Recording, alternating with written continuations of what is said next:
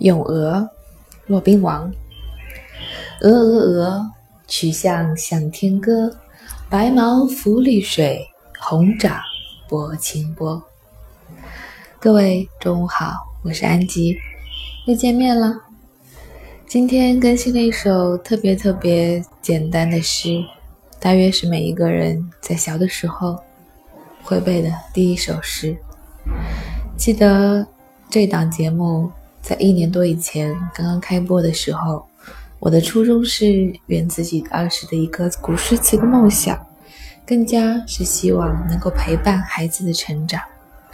一年多过去了，我的女儿终于会背了她人生的第一首诗。以前我不明白为什么所有人在小时候背的第一首诗都是这首《咏鹅》。我曾经甚至一度认为是大人、成年人的选择，让我们每一个人都从这首诗开始背诵。在我的女儿身上，我发现这真的不是同龄人的选择，是孩子自己的选择。我有尝试让她去学习别的，从别的诗开始，可是不管我跟他说“白日依山尽”，还是说“床前明月光”。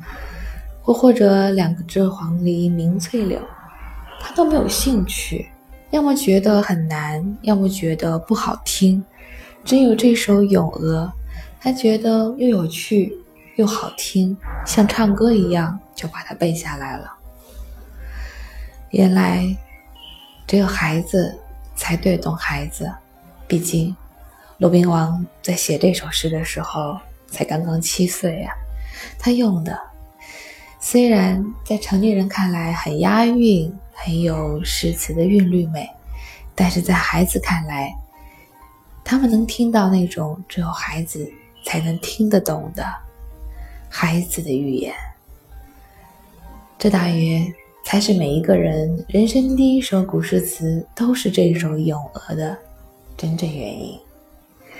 骆宾王，《咏鹅》，鹅鹅鹅。曲项向天歌，白毛浮绿水，红掌拨清波。送给你，我最亲爱的女儿多多小朋友。